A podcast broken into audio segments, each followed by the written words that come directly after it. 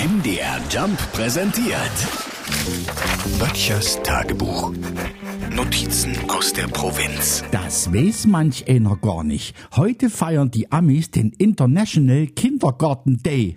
Auch in anderen Ländern gibt es heute das große Friedrich Fröbel Gedenken. Ich habe gestern früh extra bei uns im Kindergarten vorbeigeguckt keine Wippelketten, kein großes Fröbelbild an den Fenstern.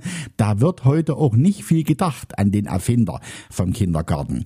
Geräusche. Ja, Geräusche wird's auch heute geben, rings um den Kindergarten. Früh geht's schon los, wenn die Muttis um einen Parkplatz kämpfen und die anderen SUVs weghupen. Gleich danach die üblichen Weinschrei trotz Arien, mit denen die kleinen Hochbegabten die Muttis nach Hause schicken, damit sie endlich mit ihren Freunden zusammen die Kindergartentante ärgern können. Naja, Kinder machen eigentlich eigentlich fast immer Geräusche.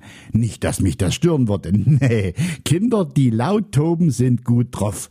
Wenn ihn solche Geräusche stören, soll sein Hörgerät ausschalten oder wegziehen. Ja, außerdem, wenn die Tante zum großen Märchenbuch greift und zum zwanzigsten Mal vom Wolf und den sieben Geißlein vorliest, da wandern die Daumen von allen in die Kindermünder und gespannte Ruhe liegt über dem Rudel kleiner Spatzen.